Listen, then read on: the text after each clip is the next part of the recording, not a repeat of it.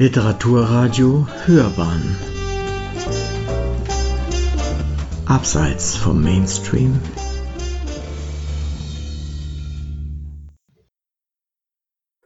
spreche heute mit Joshua Tree, einem der, wenn nicht dem, erfolgreichsten deutschen Self-Publisher im Science-Fiction-Bereich. Seine Titel zieren regelmäßig die Bestsellerlisten auf Amazon in den verschiedensten Science-Fiction-Genres. Und ich freue mich sehr, dass er heute virtuell bei mir sein kann. Hallo Joshua. Hallo, vielen Dank für die Einladung. Sehr gerne. Du bist eigentlich studierter Kommunikationswirt, habe ich gelesen. Ja, das ist so halb korrekt. Also ich habe so einen Hybridstudiengang gemacht aus Kommunikationspsychologie, Kommunikationswissenschaften und so ein bisschen BWL. Wie kommt man da zum Schreiben? Äh, ich habe im Zuge des Studiums schon angefangen, als Journalist zu arbeiten. Das habe ich erstmal bei der Deister und Weser Zeitung, das ist so ein Regionalblatt im Weserbergland. Dann war ich mal eine Zeit lang bei der Bild-Zeitung. Das war eigentlich ein Praktikum, weil ich im Studium gefragt hatte, ja, wenn ich so im schreiberischen, journalistischen mal was machen will, wo soll ich denn hingehen? Wo werde ich gut ausgebildet? Und sagten die tatsächlich bei der Bild-Zeitung, äh, was dann sehr witzig war für mich, weil ich die immer so ein bisschen verächtlich angeschaut habe. Aber was rein das Lernen angeht, das Journalistische und so die Erfahrung, überall so Zugang zu haben, also im Landtag, bei verschiedenen Firmen, äh, war das super spannend. Also da wurde man gut ausgebildet auf jeden Fall. Und ähm, ich wusste, dass ich nicht Journalist bleiben will auf Dauer, aber das war eine tolle Erfahrung. Und da bin ich dann so ans Schreiben gekommen und ich habe als Kind schon immer Geschichten geschrieben. Also am Anfang habe ich gemalt und mussten meine Eltern das schreiben, was mir dazu einfiel, weil ich ja noch nicht schreiben konnte. Und später habe ich dann immer so ein bisschen kreatives Schreiben als Kind gemacht. Und dann habe ich am Ende des Studiums angefangen, an Pilgrim zu schreiben, an der Fantasy-Trilogie. Und das hat mich dann über mehrere Jahre begleitet da hatte ich noch gar nicht so das Ziel überhaupt in, im Romanbereich Fuß zu fassen, sondern eigentlich im Ratgeberbereich. Also ich habe als Dozent gearbeitet, lange Zeit im großen Seminarhaus und habe da auch eigentlich so meine Zukunft gesehen, habe Supervision gegeben, so Teamcoaching und habe dann auch einen Ratgeber geschrieben, ähm, der dann bei Ulstein Allegria rauskam. Das war eine ganz, ganz spannende Zeit weil es so lange gebraucht hat, dieses Buch zu schreiben, ich es mit meinem Bruder zusammengeschrieben habe, da wäre ich nie auf die Idee gekommen, irgendwie in den Fiction-Bereich zu gehen. Und hatte aber auch Lust, mal was Einfacheres zu schreiben. Also einfacher im Sinne von nicht immer recherchieren zu müssen, äh, das immer umzustellen die ganze Zeit, sondern einfach mal so ein bisschen die Fantasie fließen zu lassen. Und deswegen war Pilgrim so ein bisschen so ein Freizeitprojekt von mir. Und ist dann später so ein bisschen durch Zufall im Rahmen der Weltreise zu einer Idee geworden, was daraus zu machen. Und wie war dann der Schritt ähm, von diesem Seitenprojekt, Hobbyprojekt sozusagen äh, tatsächlich in die Veröffentlichung zu gehen für dich?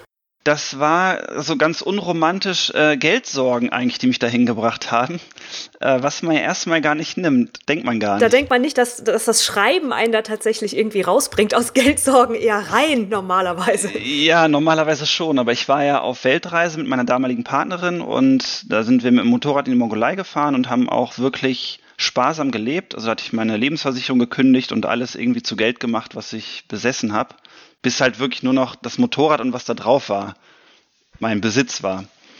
Ja, da haben wir irgendwie von 1000 Euro im Monat gelebt zu zweit. Das geht dann ganz gut irgendwie in Usbekistan oder solchen Ländern oder Iran, da ist ja alles sehr günstig. Irgendwann so nach zwei Jahren ging das aber nicht mehr. Dann war dann das Geld alle und wir mussten noch zurückfliegen nach Deutschland, also die Tickets bezahlen, da wieder Fuß fassen. Hatten dann irgendwie noch 3000 Euro für alles, also wirklich nicht viel. Und dann dachte ich ja, eigentlich möchte ich gar nicht nach Hause. Ich würde eigentlich gern weiter reisen, aber dazu müsste ich ja irgendwas haben, womit ich Geld verdienen kann unterwegs, wo ich nicht ortsgebunden bin und was mir vor allem Spaß macht, weil ich mich wirklich nur für Sachen begeistern kann, wo ich sage, ja, da habe ich wirklich Interesse, das macht Spaß. Und dann ist mir eingefallen, ah, ich habe ja diese Fantasy-Trilogie noch liegen, aber Ulstein wollte die nicht haben. Die wollten von mir einen neuen Ratgeber, aber keinen, also wenn im Ratgeber bleiben, aber nicht in die Fiction-Schiene gehen. Und dann dachte ich aber, ich habe ja Pilgrim geschrieben, das fand ich auch ziemlich gut, hatte dann ein paar Testleser und die fanden das auch gut. Dann dachte ich, okay, probiere ich mal, aber wenn es Ulstein nicht haben will, also ich würde wenn einen Großverlag nehmen und ich möchte nicht in einem kleinen Verlag veröffentlichen. Das hat für mich ausgeschieden. Und dann habe ich gedacht, okay, Self-Publishing, da habe ich mal drüber gehört, aber wusste nicht so richtig, was das ist. Und dann habe ich die Self-Publisher-Bibel von Matthias gelesen und habe mir so die Rankings angeguckt und gesagt, wow, da gibt es ja welche, die wirklich viel verkaufen und 70 Prozent davon auch behalten von den Einnahmen. Das kannte ich ja gar nicht. Das, ich war ja immer so bei 7 Prozent vorher. Und dann dachte ich, hey, warum nicht? Ich habe das fertig, das Buch, also die drei Bücher waren es ja damals noch, ähm, probiere ich das einfach aus. Und so habe ich das ausprobiert, es hat nicht funktioniert. Ich bin aber dran geblieben und habe dann geschaut, okay, was sind so die Fehler und habe viel andere Autoren angeschrieben und auch einfach Fragen gestellt und habe dann auch viele wertvolle Tipps bekommen und das dann einfach nochmal neu versucht in meinem Lieblingsgenre, was ich auch lese, was die Science Fiction ist und habe dann angefangen Science Fiction rauszubringen und das hat dann auch funktioniert zum Glück recht schnell. Das heißt, du hast dir diese Strategien, wie du das Self-Publishing machst, tatsächlich ordentlich zusammengelegt. Du hast nicht einfach gesagt, ich habe hier ein Buch und jetzt bringe ich das raus und über Amazon und so, sondern du hast das richtig durchgeplant. Ja, also bei der bei Pilgrim war es so, da hatte ich das zwar alles gelesen bei der Self-Publisher-Bibel, ähm, habe aber noch so Feinheiten nicht gewusst. Also ein gutes Cover heißt noch nicht, dass das Buch gut läuft. Das Cover muss halt in das Genre passen, in die Unterkategorie, in die Lesergewohnheiten. Und man kommt ja schnell als Autor in die Falle, dass man denkt, okay, das ist jetzt mein künstlerisches Werk. So sieht das Cover aus, so sollte es aussehen, weil das passt zu der Story. Und am Ende ist es aber an den Lesergewohnheiten vorbei. Die sehen dann das Cover, das passt nicht in die Lesegewohnheit und dann fliegt das Buch raus. Und das sind so die Feinheiten, die ich dann nach und nach gelernt habe. Und ich habe auch vor allem gelernt, so persönliche Ansichten und Meinungen hinten anzustellen und tatsächlich darauf zu vertrauen, dass andere Leute, die schon da sind, wo ich hin will, das besser wissen und man sich da einfach mal nachrichten kann. Hast du da ein Beispiel für? Ähm, für eine Person, nach der ich mich gerichtet habe oder für Tipps, nach denen ich mich gerichtet habe? Für etwas, für so eine Idee, die du hattest, so und so möchtest du das oder so und so sollte das sein und jemand hat dir den Zahn gezogen sozusagen. Ja, also das ist vor allem das, das Cover, was ich schon angesprochen hatte. Ähm, da wirklich zu schauen, wie sehen die Cover denn aus in den Top 10 von der Kategorie, wo ich rein will. Und in dem Bereich was Neues zu machen und gleichzeitig dabei zu bleiben, was da gut funktioniert. Und ähm, nicht zu sagen, ich will jetzt alles anders machen, weil das war immer so mein Anspruch. Ich bin Künstler, ich mache das und das und ich möchte auch meine Note da irgendwie reinbringen. Aber das so ein bisschen runterzufahren und das zu machen innerhalb eines bestimmten Rahmens, das war wirklich ein super hilfreicher Tipp. Auch was so Klappentexte angeht, da einfach kürzer zu sein, ähm, nicht zu versuchen, die ganze Story irgendwie reinzubringen, sondern oft darüber zu schlafen. Äh, das hat wirklich gut funktioniert. Ja, ich würde sagen, das sind so die wichtigsten Tipps, die ich bekommen habe. Du hast auch direkt mit Serien angefangen oder mit Reihen. Hat das auch was damit zu tun? Den Erfolg zu planen, meine ich? Ja, ich habe überlegt, also ich hatte eine Serie von dem Andreas gesehen, Andreas Suchanek, ähm, Helios 4 2265 heißt sie, glaube ich. Und da habe ich mal reingelesen, weil ich sehen wollte, okay, was gut funktioniert gerade, was da gut läuft und ähm, habe dann gesehen, die sind irgendwie nur 100 Seiten lang gewesen und funktionierten gut. Und dann habe ich das gelesen und dachte, okay, das ist, das ist gut geschrieben, das ist kurzweilig, ähm, das könnte ich wahrscheinlich auch. Und ähm, habe dann gedacht, okay, während der Reise ist wahrscheinlich gut, auch was Kürzeres zu schreiben, dass ich diese Veröffentlichungsintervalle einhalten kann, weil ich ja auch mitbekommen hatte, dass es gut ist, regelmäßig in relativ kurzen Abständen zu veröffentlichen im Self-Publishing. Also da können wir nicht irgendwie einmal im Jahr ein Buch rausbringen. Und da habe ich gedacht, so eine Serie ja eine gute Sache. Und dann hatte ich auch gleich eine gute Idee inhaltlich, die mich dann nicht mehr losgelassen hat, wo ich dachte, okay, das könnte eine richtig lange Story werden. Und dann habe ich gesagt, okay, dann mache ich auch eine Serie und ähm, ja, habe dann angefangen zu schreiben und dachte, okay, so ist auch motivierend, wenn ein Buch kürzer ist am Anfang und man weiß, okay, ich kann es schaffen, in einem Monat ein so ein Buch fertig zu schreiben. Heute geht das auch mit längeren Büchern, aber damals war ja das, der Schreibfluss einfach noch nicht so sehr da. Und wie lang sind deine Bücher jetzt ungefähr? Oder wie lange waren die ersten und wie lang sind die jetzigen? Also die Behemoth-Bücher waren um die 150 bis 200 Seiten. Und jetzt habe ich immer so 400 Seiten. So 80.000 bis 100.000 Wörter. Ich habe mal durchgezählt, äh, alleine im Jahr 2019 sind zehn Bücher, wo dein Name draufsteht oder mit draufsteht, rausgekommen. Wie? Ja. also das ist einmal dadurch möglich, dass zwei davon waren ähm, Kooperationen mit meinem Bruder. Das war das Signal 1 und 2. Und das waren natürlich nur halbe Bücher. Also müsste man eigentlich sagen, es waren neun. Und dann äh, Dark Invasion, obwohl die Dark Invasion war 2018. Ja, also eigentlich waren es neun Bücher. Muss man gerade überlegen. Also es war Vernichtung 1 bis 3. Die habe ich in Rekordzeit geschrieben, muss ich dazu sagen. Also ich habe teilweise bei Vernichtung 10.000 Wörter am Tag geschrieben. Also davor war immer so 6.000 mein, mein Rekord, was so Tageslimit angeht. Und da war ich wirklich so im Flow. Da habe ich auch wirklich zehn Tage, also den dritten Teil habe ich in zehn Tagen geschrieben und auch nichts anderes gemacht. Habe ich wirklich von morgens bis abends nur geschrieben gerade wenn man reinschreibt, muss man die ja auch durchplanen vorher. Man muss ja wissen, was wann, wo, Spannungsbögen und so weiter und so fort. Ja, ähm, das mache ich immer so Hälfte, Hälfte. Also ich plotte vor, dass ich, also ich weiß meistens genau, wo ich hin möchte. Und dann habe ich so Stationen, die halt auf der Grundidee aufbauen. Also die Grundidee geht immer los mit was wäre wenn. Also so wie bei Vernichtung wäre es halt, okay, was wäre, wenn zwei Alienrassen in unserem Orbit auftauchen, sich gegenseitig bekämpfen und uns gar ignorieren dabei. Also wir wie so ein Kollateralschaden werden. Und darum spinnt sich dann die ganze Idee, okay, was könnten das für Aliens sein? Äh, was könnte der Hintergrund des Konflikts sein? Und das plane ich dann schon alles durch. Und dann plane ich auch die Charaktere durch. Das ist ja bei mir mal so ein Fokus, die Charaktere. Und dann darf sich aber trotzdem noch viel verändern. Also auf dem Weg dahin merke ich dann oft, okay, es wäre es besser, in die Richtung abzubiegen oder die Idee noch mit reinzubringen. Den Raum lasse ich dafür auch offen. Aber was nicht passiert, sind dann wahrscheinlich viele Überarbeitungen im Sinne von, ah, das funktioniert nicht, jetzt muss ich doch nochmal das ganzen, ganzen dritten Akt umschreiben oder sowas. Nee, das passiert bei mir gar nicht mehr.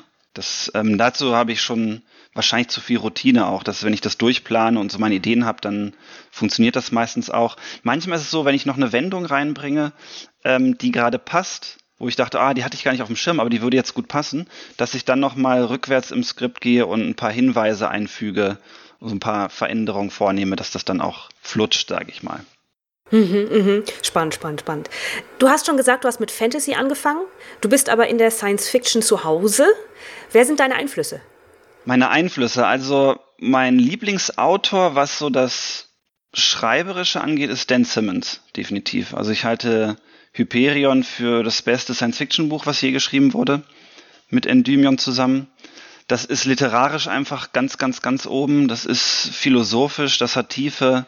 Das ist von den Charakteren von der Erzählweise her genial.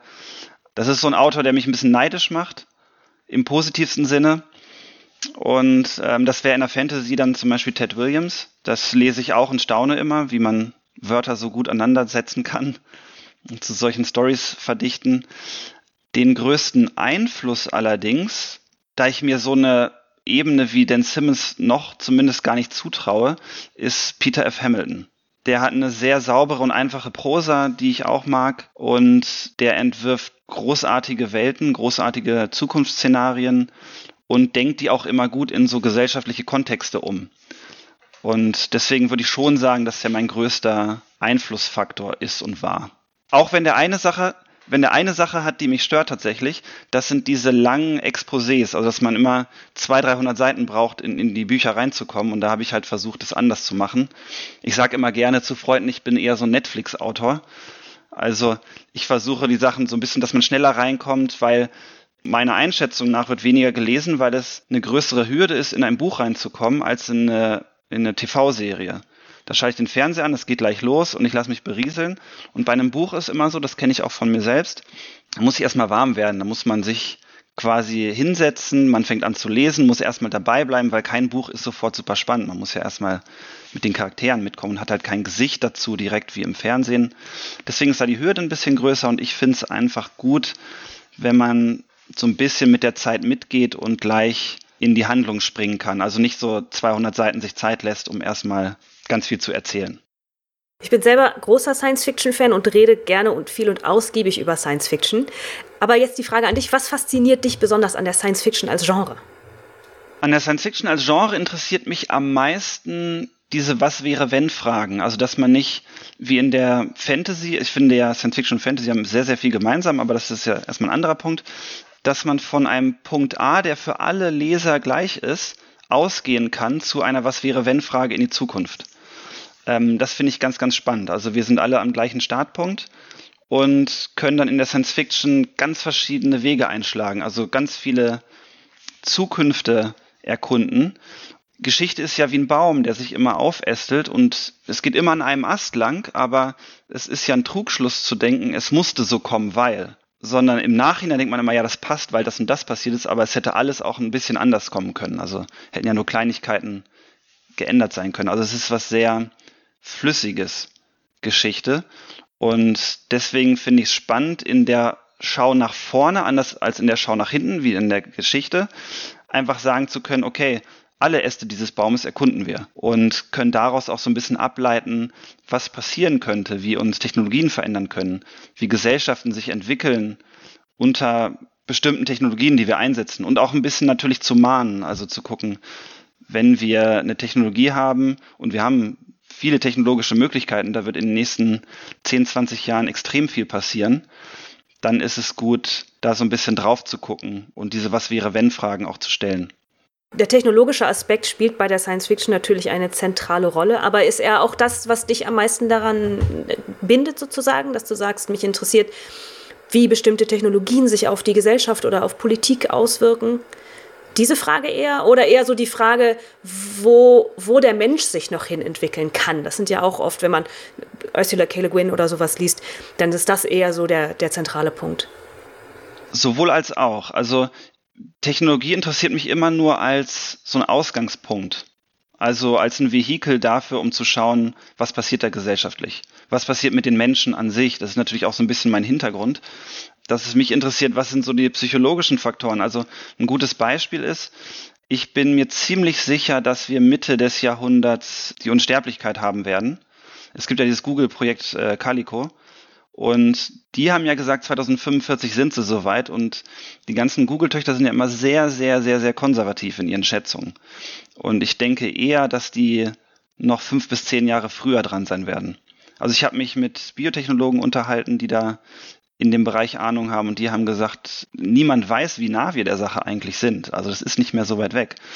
Und dann wäre für mich zum Beispiel eine interessante Frage, okay, wenn wir Unsterblichkeit haben, also nicht mehr altern und an einem Alter quasi stehen bleiben und potenziell unendlich alt werden, was macht das mit unserer Psyche? Dann wäre zum Beispiel so ein Gedanke, okay, dann werden wahrscheinlich extrem viele Angstpatienten die Praxen voll machen, weil wenn ich weiß, ich bin unsterblich, fahre ich wahrscheinlich kein Auto mehr, weil ich könnte beim Autounfall ums Leben kommen. Und dann habe ich ja vor allem Angst, was irgendwie meinen Körper bedrohen könnte, weil der ja eigentlich unsterblich ist. Und was macht es überhaupt mit uns, wenn wir keine, keine Dringlichkeit mehr im Leben verspüren? Also gar nicht mehr wissen, okay, das ist eine endliche Sache hier, die uns alle miteinander verbindet. Ich nutze meine Zeit am besten. Das wird wahrscheinlich wegfallen. Was macht das dann mit uns? Also sowas finde ich ganz, ganz spannend. Und da würde ich dann nicht so viel drauf eingehen, wie diese Technologie funktioniert oder wie die Gene verändert werden müssen, damit das funktioniert, sondern zu schauen, was sind die Auswirkungen davon, was macht das mit uns persönlich. Spannender Gedanke.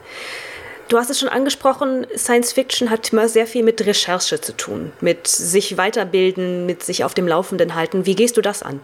Also erstmal recherchiere ich online ganz viel. Zu bestimmten Themen. Es ist ja unfassbar gute Zeit, die wir haben, was jetzt Wissen sammeln angeht. Man kann über Wikipedia hat man eine zentrale Sammelstelle für alles und kann dann die Primärquellen abrufen. Das ist ja fantastisch. Das sind ja Kollegen vor 20, 30 Jahren hatten die Möglichkeit ja gar nicht. Und dann versuche ich mit Fachleuten tatsächlich zu sprechen in dem Bereich. Also ich kenne ganz viele aus verschiedenen Wissenschaftsbereichen. Ähm, zwei Kollegen helfen mir auch oft, das ist der Ralf Edenhofer und ähm, der Matthias Matting, der auch als Brandon Q. Morris ja schreibt. Die sind jetzt Teilchenphysiker und Atomphysiker, die haben natürlich deutlich mehr Ahnung, was den technischen, physikalischen Hintergrund angeht. Und da scheue ich mich auch nicht öfter mal Fragen zu stellen. Und die sind beide auch sehr, sehr hilfsbereit und sagen dann, nee, nee, nee, so geht das nicht oder lies mal das. Also das ist immer sehr, sehr hilfreich.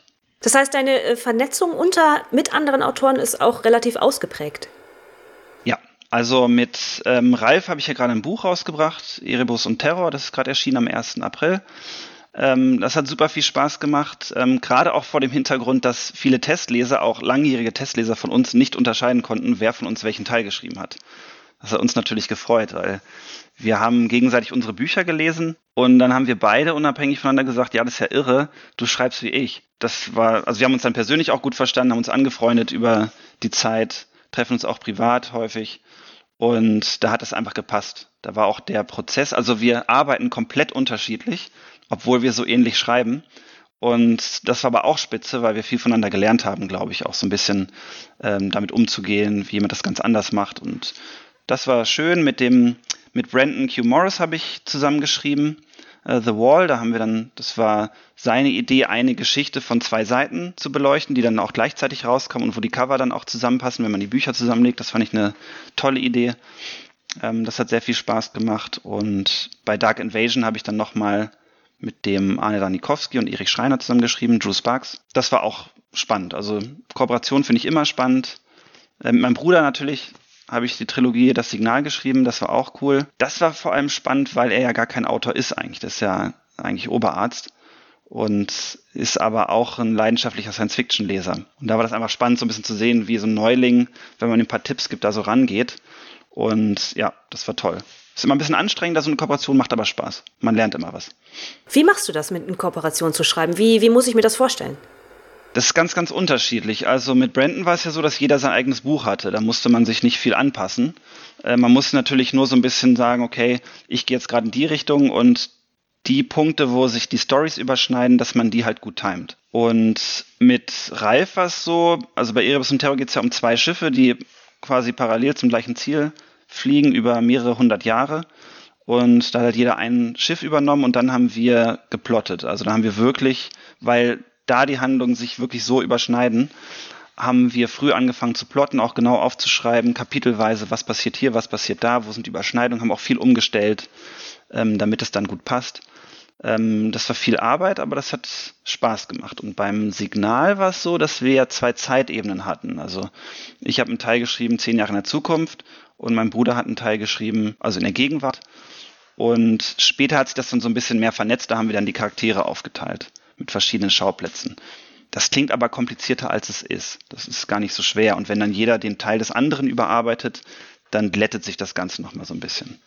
Okay, das heißt, das ist tatsächlich auch Teil der Aufgabe, dass jeder auch an beiden Teilen, wenn man es so sagen möchte, auf irgendeine Art und Weise mitarbeitet. Ja, auf Erebus und Terra wollte ich sowieso auch noch ähm, zu sprechen kommen. Erschien am 1.4., also ganz frisch. Ihr arbeitet da gemeinsam, du und der Ralf Edenhofer, die alte Geschichte der Franklin-Expedition auf zur Erkundung der Nordwestpassage, wo die beiden Schiffe Erebus und Terror ja äh, verschollen sind.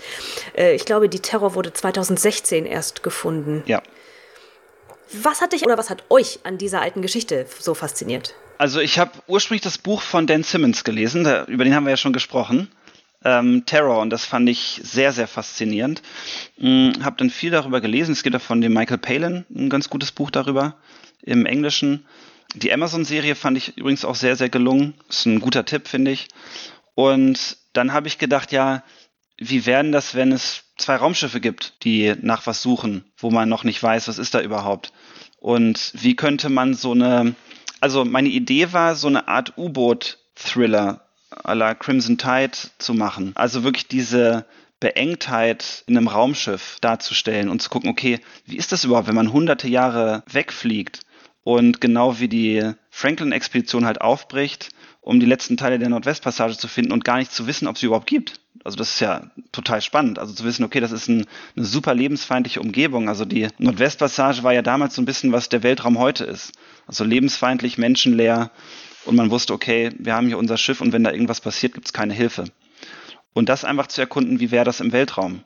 Und wie wäre das überhaupt für die Teilnehmer psychologisch, wenn sie wissen, dass sobald sie aus dem Tiefschlaf aufwachen, alle Menschen tot sind, die sie jemals gekannt haben. Und auch die Erde nicht mehr dieselbe wäre, wenn sie überhaupt zurück könnten. Und auch zu wissen, wir können wahrscheinlich gar nicht zurück, weil wir gar nicht wissen, ob wir da auftanken können, um wieder zurückzukommen. Und das war so die Grundidee, wie wir darauf gekommen sind. Das war spannend für mich, weil ich ja da gar nicht so viel recherchieren konnte. Ich habe ja sonst, dass ich versuche, alles zu recherchieren. Also wenn ich Tauchen habe, dann habe ich Tauchen gelernt. Äh, Fallschirmspringen habe ich Fallschirmspringen gelernt. Und äh, wie, wie sind Waffen überhaupt? Wie fühlen sie sich an? Habe ich mich an Waffen ausbilden lassen? Also das kann ich halt immer, weil ich so Nahzukunftsszenarien habe, sagen, okay, ich habe die Möglichkeit, das zu lernen und zu recherchieren, persönlich. Und da war das halt komplett anders. Also keiner weiß, wie so ein Tiefschlaf überhaupt funktioniert. Also wird das mit Kälte gemacht, wird so ein künstlicher Winterschlaf, ein Torpor eingeleitet über Chemikalien, weiß man alles nicht. Und da war es natürlich hilfreich, mit Ralf zu arbeiten, weil der durch seinen, der ist ja Ingenieur und Physiker. Der konnte natürlich ganz, ganz viel Input geben zu der technischen Seite, wie das technisch aussehen muss und äh, wo die Limits sind. Und daran haben wir uns dann orientiert, zu gucken, okay, wenn es diese Limits gibt, diesen Rahmen, in dem wir uns bewegen können, wie, wie funktionieren dann die Menschen darin und nicht andersrum. Spannend. Äh, du wirst uns wahrscheinlich nicht verraten, ob Erebus und Terror irgendwas finden. Dafür müssen wir das Buch wahrscheinlich lesen, gell? das wäre besser, ja. okay. Es gibt aber, was ich sagen kann, es gibt zwei Bände. Und der erste Band, der jetzt erschienen ist, behandelt eher die Reise zu einem Zielsystem und eher den Konflikt beider Schiffe miteinander. Und der zweite Teil erscheint wahrscheinlich im Mai. Der behandelt dann das, was sie finden. Also wir werden auf jeden Fall erfahren, was sie finden. sehr gut, sehr gut. In der klassischen Verlagswelt und in der klassischen Literaturwelt hat man immer so ein bisschen das Gefühl, dass die Science Fiction derzeit ähm, als Stiefkind betrachtet wird. Ähm, ich, also in Deutschland vor allem. Ich habe nicht das Gefühl, während Fantasy relativ hoch gehandelt wird immer noch und sich auch ganz gut verkauft, dass die Science Fiction den Platz bekommt, der ihr meiner Ansicht nach gebührt. Ähm, woran liegt das, glaubst du? Oder siehst du es genauso oder ähnlich oder nicht? Oder wenn ja, was sind deine Ideen dazu? Ich glaube das gar nicht. Also ich glaube, das könnte so wirken, weil Fantasy überrepräsentiert ist aktuell. Also Harry Potter hat ja so eine Fantasy-Welle unter jungen Leuten ausgelöst, die ja vorher gar nicht da war. Also ich kann mich noch erinnern, als ich das Lied von Eis und Feuer gelesen habe, in diesen alten Blenvalet-Ausgaben, diesen grauen. So ganz hässliche Cover hat keiner gekannt. Und äh, das war irgendwie, das habe ich in der Schule gelesen, und dachte, was, ist das denn? Da kannten ein paar Leute noch Rat der Zeit oder so, was ich auch geliebt habe, aber das war so, da war Fantasy ja noch eine Nische. Das war so ein Nerd-Genre irgendwie. Alle haben Krimis und Thriller gelesen. Und dann kam Harry Potter und hat das alles geändert. Also auf einmal war Fantasy cool und All-Age-Fantasy und alle haben das gelesen. Und Science Fiction hatte ja einen Boom eher so in den 80ern, 90ern. Und ich glaube, das kommt aber zurück durch dieses neue Weltraumrennen, was wir jetzt haben diese Begeisterung für SpaceX und Tesla.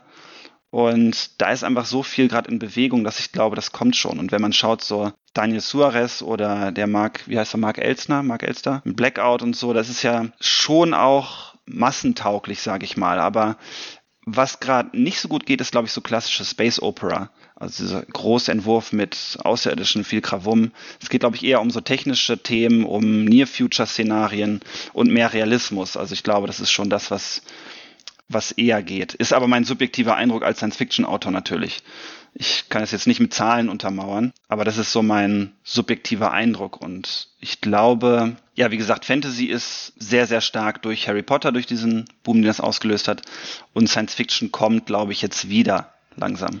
Weil irgendwie Science-Fiction ist ja schon hier. Also ich habe das Gefühl, in unserer Welt ist sie da. Liest du selbst zeitgenössische Science-Fiction und wenn ja, welche? Kaum.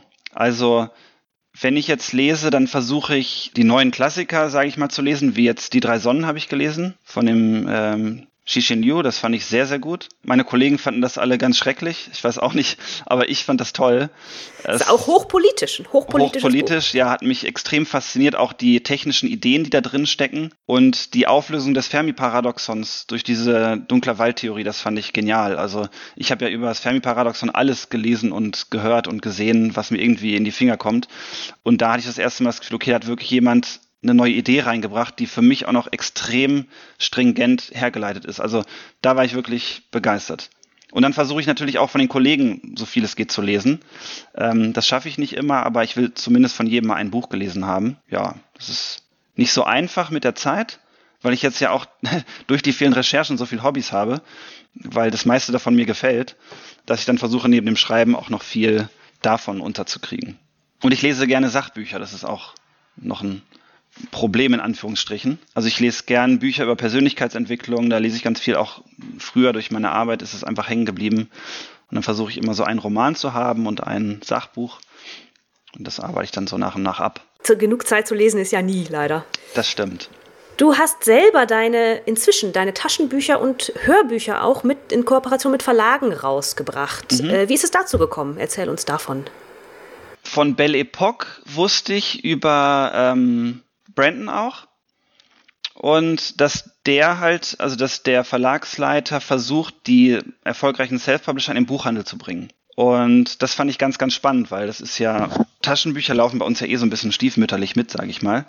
Die machen ungefähr fünf bis maximal zehn Prozent des Umsatzes aus und sind dann nicht über den Buchhandel bestellbar. Und das ist natürlich immer schade gewesen. Deswegen, als ich dann Erfolg hatte das erste Mal, da war das dann mit Bellypock auch okay, dann waren die auch interessiert daran. Und Rubicon, ich weiß gar nicht, ob der Marc Bremer mich angeschrieben hat oder ich ihn angeschrieben habe. Auf jeden Fall kam dann eine Kooperation zustande, die ging dann los mit Signal 1, also Anfang letzten Jahres. Und ja, das funktioniert fantastisch. Also die Hörbücher laufen da gut. Rubicon ist glücklich, ich bin glücklich und so kann das ruhig weitergehen. Und dann habe ich auf der Frankfurter Buchmesse letztes Jahr den äh, Lektor von Fischer Thor kennengelernt. Und ja, die hatten mich auch schon auf dem Schirm für eine Zusammenarbeit und dann haben wir kurz über eine Idee gesprochen, die ich hatte für ein Buch und dann kam das auch gleich zustande, dass wir gesagt haben, ja, da können wir was zusammen machen das wird auch so eins der nächsten Projekte, was ich schreiben werde. Interessant ist ja, dass die Verlage dir trotzdem die E-Book-Rechte überlassen, obwohl das einen Großteil deines Einkommens oder des Umsatzes am Buch ausmacht. Ist das schwierig, das mit denen zu verhandeln? Also mit einem Großverlag wie Fischer Tor geht es nicht. Die kriegen alles. Das ist so. Und ähm, Belle Epoque hat halt so eine eigene Nische und das ist Nebenlizenz. Dass die wirklich Taschenbücher rausbringen von erfolgreichen Self-Publishern, weil kein erfolgreicher Self-Publisher gibt seine E-Books weg. Also da muss schon ein großer Verlag dann hinterstehen, wo man weiß, okay, da kommt was bei rum, die haben wirklich auch Marketing-Power, da kann man vielleicht noch neue Leser erreichen und die haben auch einfach gute Lektoren, mit denen man gerne mal zusammenarbeitet, um was zu lernen. Und das ist auch deine Motivation, jetzt mit Fischer Tor zusammenzuarbeiten? Ja, definitiv. Es liegt auch mit an dem Lektor, den ich halt sehr mochte und glaube, dass wir einen guten Draht haben. Und ja, da möchte ich einfach was lernen wieder, so ein bisschen mal was anderes ausprobieren. Und das ist, glaube ich, ganz gut. Und man ist natürlich ein bisschen präsenter im Buchhandel auch, wenn das Buch mal ausliegt. Das ist auch ganz schön. Du hast gesagt, du hast viel Weltreisen gemacht oder bist viel um die Welt gereist. Hat das dein Schreiben beeinflusst? Ja, also schon. Also ich war vorher immer so sehr auf, auf Sicherheit bedacht und so einen klaren Plan zu haben im Leben und das hat sich alles durch die Weltreise aufgelöst. Also wenn man, also wie gesagt, mit dem Motorrad von Deutschland in die Mongolei über Iran und so und das waren alles so Sachen, dass ich dachte, oh Gott, Iran, nee, das ist ja Reisewarnung und alle sagen, fahr da bloß nicht hin, da wirst du weggecasht. Und am Ende waren wir vier Wochen da, also das Maximale, was mit dem Visum ging, weil es so fantastisch war und die Menschen so nett waren. Wir saßen dann im Gefängnis für ein paar Stunden und das war total furchteinflößend und gleichzeitig wusste man auch, als das vorbei war, irgendwie, okay, es geht immer weiter. Und wir hatten dann, also auch solche Sachen wie in Kirgisistan mitten im Nirgendwo ist der Reifen geplatzt. Bei Tempo 100. Und da wusste man, da war so ein Punkt, wo ich dachte, okay, wir sind jetzt am, am, am Straßenrand. Ich kann jetzt den Reifen runternehmen und gucken, ob das geht. Ging aber nicht, weil er war so ausgehärtet, dass ich den nicht runterbekomme mit dem Eisen. Und dachte okay, es gibt immer eine Lösung. Also bisher, wir waren im Gefängnis, wir sind in Usbekistan in Schmuggler geraten, die nachts dann ums Zelt mit Kalaschnikows standen und Sachen verladen haben. Und es ging immer weiter und das passt schon. Und so war es dann auch. Dann kam durch Zufall ein Polizeiauto und hat dann jeden LKW angehalten, der vorbeigefahren ist. Hat natürlich, also kam immer nur einer pro halbe Stunde oder sowas. Und denen dann gesagt, sie sollen unser Motorrad mitnehmen. Und in den Ländern ist es ja so, wenn der Polizist sagt, hier, mach das, dann machen die das auch. Und die waren auch super nett. Und dann wurden wir 300 Kilometer in die nächste Stadt gefahren mit dem LKW. Das war fantastisch. Und da sind wir in eine Werkstatt gekommen, der hat das alles umsonst gemacht, weil wir auch noch Probleme mit der Wasserpumpe hatten und wollte noch nicht mal Geld haben. Also es ist irre, wie es immer weitergeht irgendwie. Und das hat mich das schon gelehrt. Und deswegen habe ich auch den Mut gehabt, das mit dem Self-Publishing zu machen und zu sagen, okay, wenn das nicht funktioniert am Anfang, dann machst du einfach weiter und arbeitest daran, deine Strategie zu ändern, bis es halt funktioniert. Und das hat vor allem auch meine Neugier gefördert. Also ich hätte früher wahrscheinlich niemals eine Waffe angefasst. Und dann habe ich in Philippinen mitbekommen, dass man sich ausbilden lassen kann an dem ganzen Kram. Und dachte ich, okay, äh, bei der Polizei auch, da wusste ich, das ist wahrscheinlich safe. Und jetzt nicht irgendwie Halbseiden oder sowas. Und ja, das sind alles Sachen, die dann total spannend sind. Auch oder Fallschirmspringen hätte ich mich nie getraut. Das ist so furchteinflößend, wenn man da oben ist und die Tür geht auf und man soll dann da rausspringen. Das, das kann man nicht erklären, wenn man es nicht gemacht hat. Aber ja, das hat schon die Weltreise mich gelehrt, da einfach viel Vertrauen zu haben und mich auch Sachen zu trauen, die ich mich nicht trauen würde. Und das ist immer wieder gut. Planst du so weiterzumachen? Auch jetzt mit dem Self-Publishing immer mal wieder zu gucken, was Neues kommt und dich immer weiterzuentwickeln? Oder hast du große Visionen, auf die du hinarbeitest? Also, die größte Vision, auf die ich hinarbeite, wäre wohl eine Fernsehumsetzung. Ja, da gibt es auch einen Weg aktuell, der sich zeigt. Da kann ich aber noch nichts zu sagen, weil das dazugehörige Projekt noch nicht. Ähm, es ist schon fertig geschrieben, aber das ist alles im Hintergrund äh, in der Mache gerade und da kann ich noch nicht so viel zu sagen. Und das werde ich erst machen, wenn die Tinte trocken ist. Also das ist schon der Anspruch da, ja. ja. Interessant, dass du sagst Fernseh und nicht Film.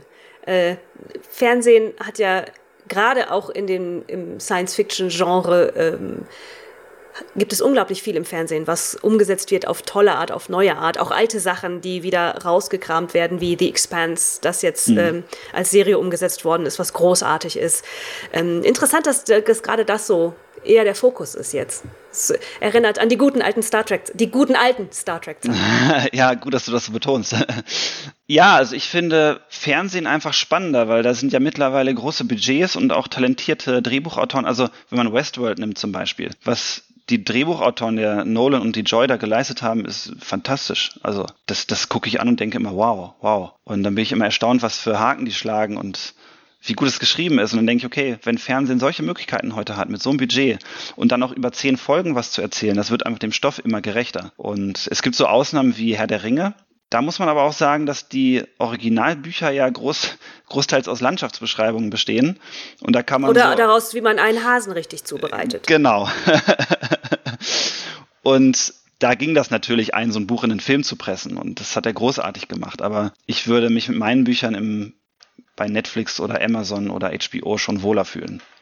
Toi, toi, toi. Obwohl, wie wir hören, muss man gar nicht mehr so viel teuen. Ah, immer noch. Aber es gibt zumindest. Äh, eine Richtung, in die es möglich ist, ja. Und jetzt kommen ja im Laufe des Jahres auch meine englischen Übersetzungen raus. Und ich denke, das wird dann auch noch mal ein bisschen die Chance erweitern, weil zu dem deutschen Film- und Fernsehmarkt traue ich nicht so ganz. Da bin ich doch eher ein Fan von amerikanischen oder englischen Produktionen. Mhm. Interessant. Äh, englische, hast du das auch selbst angestrengt, englische Übersetzung, oder kam das über die Verlage? Nee, das habe ich selbst angestrengt. Das habe ich alles selber bezahlt. Ich habe ähm, mit der Hilfe von Matthias Matting auch ähm, Lektoren gefunden in den USA, habe äh, gute Übersetzer gefunden mit Hilfe von Arne Danikowski, das habe ich ihm zu verdanken, äh, die bezahlbar sind und das gut machen. Und ähm, das ist eine, zwar eine sehr, sehr, sehr, sehr, sehr, sehr große Investition. Das kann man sich, glaube ich, gar nicht vorstellen, was so eine Übersetzung kostet, die dann auch noch lektoriert wird drüben. Aber ähm, da bin ich bei. Also es ist schon über die Hälfte meiner Bücher alle übersetzt. Und ich wollte so ein bisschen Vorsprung haben, dass wenn ich rausgehe, weil ja eine Übersetzung bis zu drei Monate dauert, dass die dann alle da sind. Du lebst inzwischen auf Zypern. Das war einfach ein hingefahren, gut gefunden, dageblieben? Jein, also meine damalige Partnerin hat ihre, die Hälfte ihrer Familie da auf Zypern. Die ist selbst Griechin und die Hälfte ist in Griechenland, die Hälfte auf Zypern.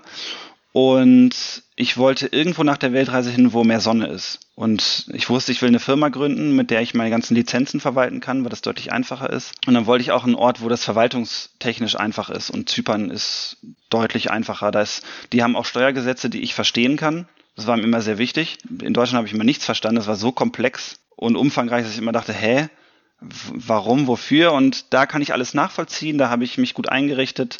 Ähm, das ist alles sehr transparent und einfach und gibt mir auch die Möglichkeit zu reisen. Ja, auf Zypern muss man 60 Tage im Jahr anwesend sein, um halt die, die Residency zu haben, die Ansässigkeit da und das gibt mir natürlich Freiheit, viel zu reisen, weil ich sehr, sehr viel noch unterwegs bin in der Welt. Du sitzt allerdings derzeit in Deutschland fest. Mhm wegen der Corona-Krise viel wird darüber geredet in der Buchbranche, unter den Autoren, was das für uns heißt, ähm, was es für Künstler im Allgemeinen heißt. Hast du Auswirkungen gespürt auf deine Einnahmen, auf deine Verkaufszahlen und sind die eher positiv oder eher negativ?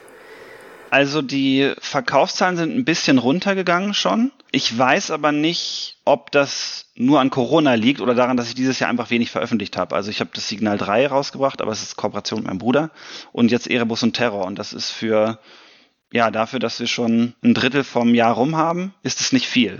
Also es ist deutlich weniger als mein normaler Rhythmus. Deswegen kann ich das nicht ganz beurteilen. Aber die Zahlen gehen schon runter und ich habe das von einigen Kollegen auch gehört, dass es eher sich negativ auswirkt, die Corona-Krise, aber nicht dramatisch.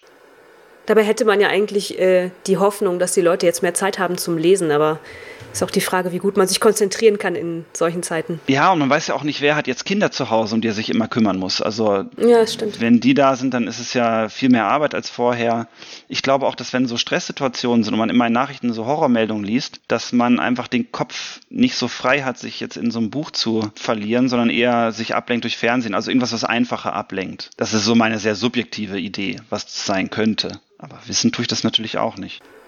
Hast du im Allgemeinen eine Idee darüber, wie es sich weiterentwickelt mit Buchbranche, Buchverkäufen, Self-Publishing? Man hört ja immer nur Horrormeldungen von, die Leute lesen nicht mehr, es werden keine Bücher mehr verkauft. Ähm, aber ich habe immer das Gefühl, aus der Self-Publishing-Branche kommen da ganz andere, ganz andere Nachrichten und das ist ein ganz anderes Gefühl. Ja, wir sind ja im Self-Publishing eine Nische. Also wir haben viele E-Book-Leser. Das sind halt einige tausend, die viel lesen. Das ist natürlich einfach, weil man weiß dann, okay, man wird ein paar tausend E-Books verlegen von einem. Und das hält einem quasi über Wasser. Man weiß, okay, da kann man sehr gut von leben. Man kann schreiben, kann das weitermachen. Aber die Leserschaft mit Verlagsbüchern, die auch in die Buchhandlung gehen, ist natürlich um ein Vielfaches größer. Also wir haben, glaube ich, aus dem großen Kuchen sind so zehn Prozent die Amazon-Dauerleser das ist so mein Eindruck von dem, was ich weiß, die viel lesen und dann auch oft die gleichen Autoren. Und ähm, das ist, glaube ich, eine relativ stabile Nische in meinen Augen. Und was sich wandelt, ist, glaube ich, so, wie viel gedruckte Bücher gelesen werden. Und der Wandel wird halt irgendwie zum E-Book gehen auf Dauer, bin ich sicher. Komisch, das hat man ja schon vor Jahren gesagt, dass das passieren würde und es ist noch nicht passiert. Tatsächlich sind vor allem in großen Verlagen die E-Book-Verkäufe rückläufig. Ja, das ist, glaube ich, so ein, also bei, bei Amazon läuft das, glaube ich, gut, weil ja auch Kindle an Amazon gebunden ist und Tolino so ein bisschen, naja, ich bin ja nicht so ein großer Fan von, aber das ist äh, natürlich auch, weil ich von Amazon, von Amazon-Seite komme. Und äh, deswegen, ich will nicht sagen, dass das schlechter ist oder so, aber ich bin da einfach nicht dran gewöhnt. Und für uns Autoren ist es einfach noch ein bisschen nachteilig, was die Konditionen angeht. Ich glaube schon, dass sich mit der Marktdurchsetzung von Amazon das mehr in Richtung E-Book verschiebt. Ähm, das wird aber dauern. Also das geht nicht von jetzt auf gleich, weil es ist noch viel da, das höre ich auch im Umfeld zu sagen, oh, gedrucktes Buch und so, das möchte ich riechen, in der Hand halten, die Seiten umblättern. Und das kann ich auch verstehen. Und wo E-Books, glaube ich, nicht so gut funktionieren, ist halt im Sachbuchbereich. Und das ist ein großer Faktor. Das kenne ich auch selbst. Also ich habe das zwar alles als E-Books, weil ich so viel reise und nicht so einen dicken Schinken mitnehmen will. Aber es fehlt dann oft, dass man sich, dass man sich so Post-its reinmachen kann oder was nochmal nachblättern, markieren. Das ist einfach schwieriger mit E-Books. Hm, das stimmt, das stimmt. Obwohl ich auch große E-Book-Leserin bin. Ich kaufe fast alles nur noch als E-Book, außer es sind tatsächlich Sachen, die man als gedrucktes Buch haben muss, weil sie anders nicht funktionieren. Mhm. Da gibt es ja auch Stimmt. immer wieder Beispiele ja. für. Ja, ja. Praktischer. Ja. Joshua, damit hätten wir tatsächlich alle Fragen, die ich mir aufgeschrieben habe, durch. Außer du hast noch etwas, was du unbedingt loswerden möchtest. Hier ist deine Plattform.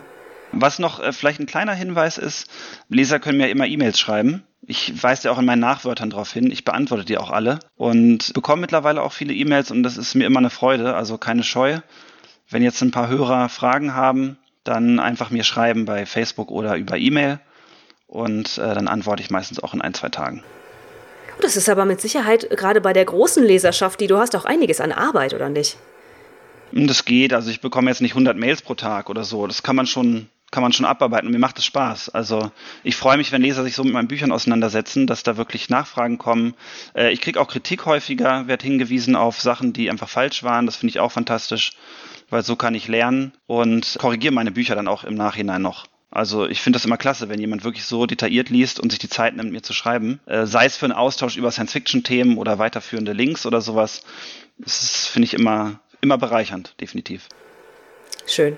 Gut, dann hier der Aufruf äh, an alle HörerInnen da draußen. Lest Joshua Tree und schreibt ihm, was ihr gut fandet und was ihr nicht gut fandet. Kürzlich erst erschienen Erebus und Terror Drift am 1.4. Äh, klingt nach einer sehr spannenden Geschichte und vielleicht gibt es ja demnächst sogar noch eine Hörbuchrezension von Signal. Die schieben wir dann hinterher. Vielen Dank fürs Zuhören. Danke.